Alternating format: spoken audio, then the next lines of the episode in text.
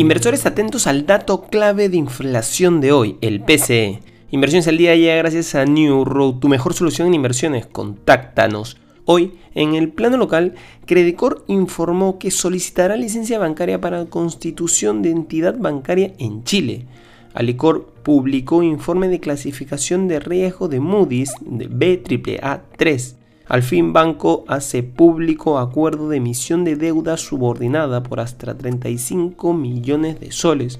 Además, aprobó ampliación del programa de venta de cartera por 70 millones de soles y acordó programa de compra de cartera no minorista hasta por 25 millones de soles. En los mercados internacionales, los futuros de las acciones de Estados Unidos bajan este viernes, lastrados por las débiles previsiones del gigante menorista deportivo Nike, y la cautela de los inversores a la espera de datos claves de inflación.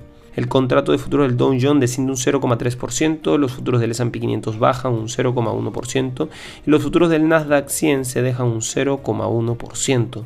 Los tres índices principales cerraron con fuerza el jueves, recuperándose tras las pérdidas de la jornada anterior.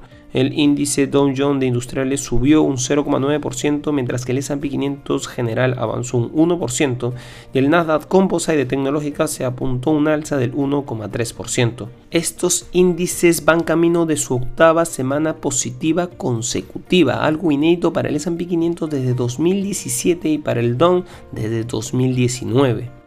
Por otro lado, los inversores volverán a echar un vistazo al panorama de la inflación de Estados Unidos antes de irse de vacaciones de Navidad, con la publicación del informe de noviembre de gastos de consumo personal, el indicador de inflación favorito de la Fed.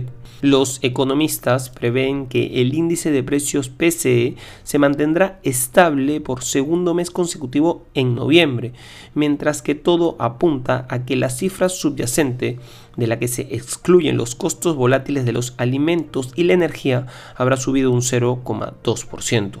Y no queremos irnos sin mencionar que la economía de Reino Unido va claramente camino de una recesión, después de que una revisión de los datos de crecimientos publicados este viernes mostrara que se contrajo entre julio y septiembre, de cara al potencialmente débil último trimestre del año.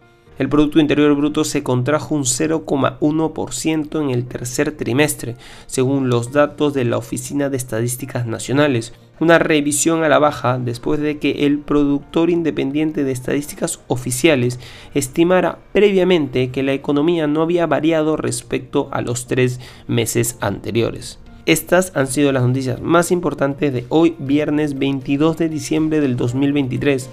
Yo soy Eduardo Ballesteros, que tengas un feliz viernes.